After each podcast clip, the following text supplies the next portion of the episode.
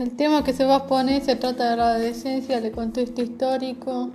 en la cual se presentarán una breve introducción y unas entrevistas. La adolescencia es una etapa de la vida donde se producen cambios importantes para la relación del adolescente con el contexto sociocultural. El surgimiento de la adolescencia se basa en la transformación cultural a partir de los cambios socioeconómicos que introduce la revolución industrial por la necesidad de incluirlos en el mundo del trabajo. Antiguamente, la adolescencia no era como la conocemos actualmente porque había rituales de iniciación donde el niño pasaba a ser un adulto. Luego de la Segunda Guerra Mundial se toma la adolescencia como una etapa importante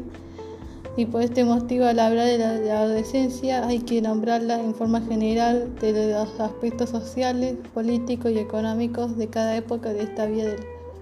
el adolescente es parte de una sociedad que, se trata de un sujeto que se forma a partir de su relación con el otro. Todo cambio demanda que el adolescente realiza un trabajo psíquico. Se reconoce al adolescente como una persona que toma una posición con respecto a las condiciones que determinan su desarrollo y para eso se tiene en cuenta sus propios sentimientos condiciones de sentimiento que dispone en un momento, pero también de lo que la cultura le ofrece este que va para esta etapa. En el transcurso de la niñez a la adolescencia surge la sexualidad que provoca una impresión subjetiva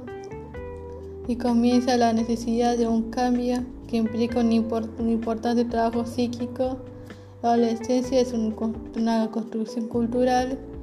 y en, los primeros años del siglo pasado se tomaba esta etapa como una breve, un breve tiempo de la niñez y la adultez y se dividía en la niñez, juventud y adultez.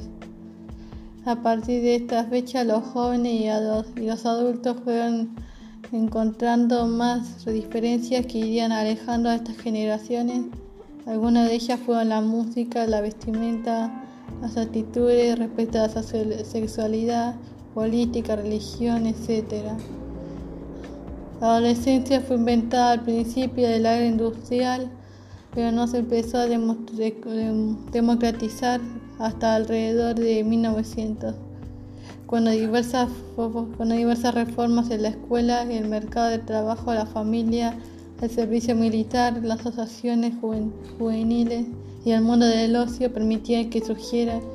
una nueva generación consciente de crear una nueva cultura propia